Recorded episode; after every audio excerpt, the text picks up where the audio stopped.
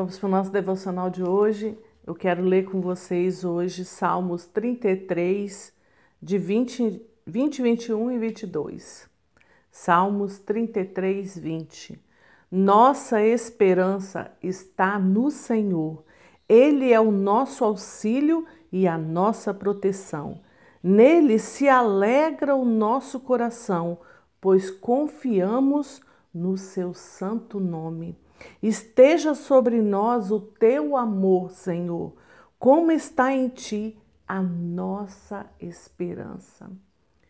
A pergunta que eu quero fazer para você hoje, nesse dia, aonde você tem colocado a sua esperança? O salmista, ele colocou a esperança dele no Senhor, que é o lugar que nós devemos colocar, depositar toda a nossa esperança. Sabe para quê? Para você não se decepcionar. Por quê? Quando você espera de pessoas, quando você espera de, de homens, né? Você vai se decepcionar. Porque, por exemplo, se você esperar em mim, eu vou te decepcionar.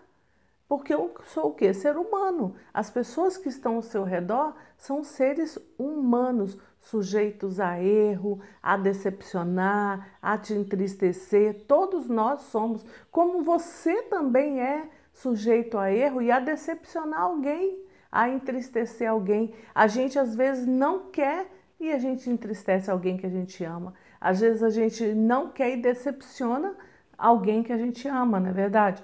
Então nós precisamos colocar nossa esperança no Senhor, somente no Senhor. Nossos planos, nossos sonhos, os nossos alvos. Eu vejo muitas vezes que as pessoas têm um, um plano para traçado e sai contando para todo mundo. Não, guarda para você.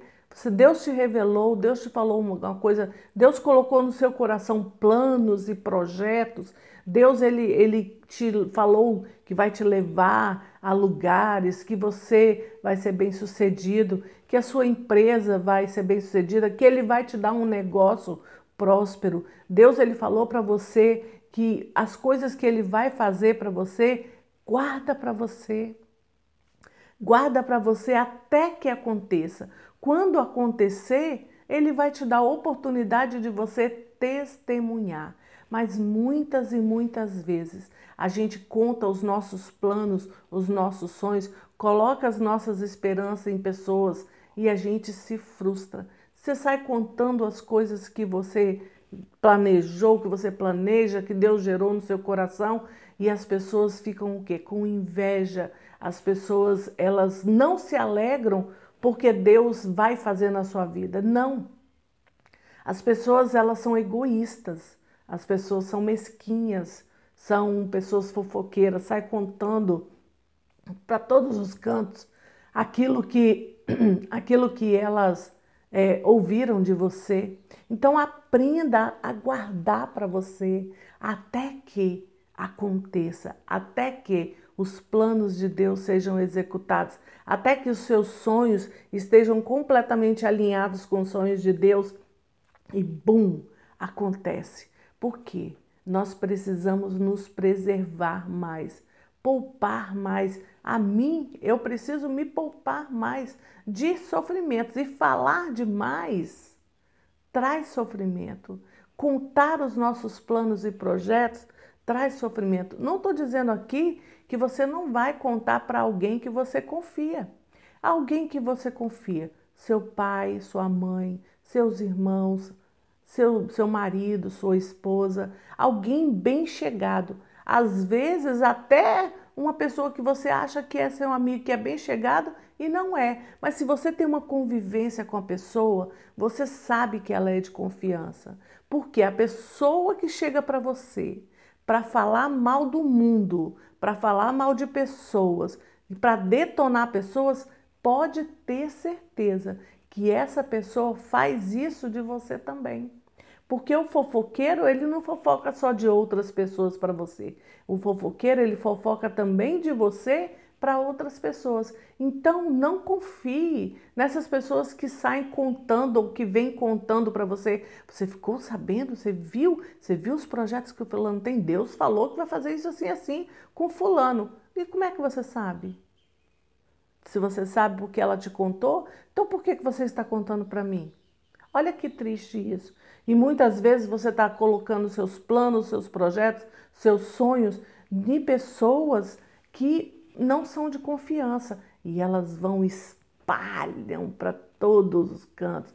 E aí você fica triste, você é detonado e muitas vezes, se os seus planos não são os planos de Deus e se frustram, aí essa pessoa ainda vai falar assim, viu? E falou que foi Deus que falou para ela. Então não é muito melhor você se calar, ficar para você com seus planos, com seus sonhos, com aquilo que Deus tem para você, você guarda para você e na hora certa, na hora que acontecer, quando Deus quiser que você fale, você vai testemunhar e vai falar das maravilhas que o Senhor faz na sua vida. Mas lembre-se, se controle, guarde para você, tenha sonhos e esperanças, planos, projetos em Deus e depois as outras coisas ele vai fazer. A gente tem visto pessoas ao nosso redor assim que são que são frustradas, que são tristes, mas porque falou demais. Falou demais dos projetos, dos planos, das coisas que ela planejava, a saiu abrindo a boca demais e aí deu o que deu. Ficou do jeito que ficou. Perdeu. Se frustrou porque falou antes da hora. Falou demais e falou antes da hora. Na hora de falar, na hora de contar, o Senhor vai te falar. Pode falar, minha filha, pode falar, meu filho. O testemunha de tudo que eu fiz com você. A gente vê muitas e muitas vezes nos Salmos, vê Davi ali guardado para ele, vê Davi fazendo os projetos e planos entre ele e Deus. As estratégias que Deus deu para Davi era entre ele e Deus. Ele falava para o exército dele na hora de executar.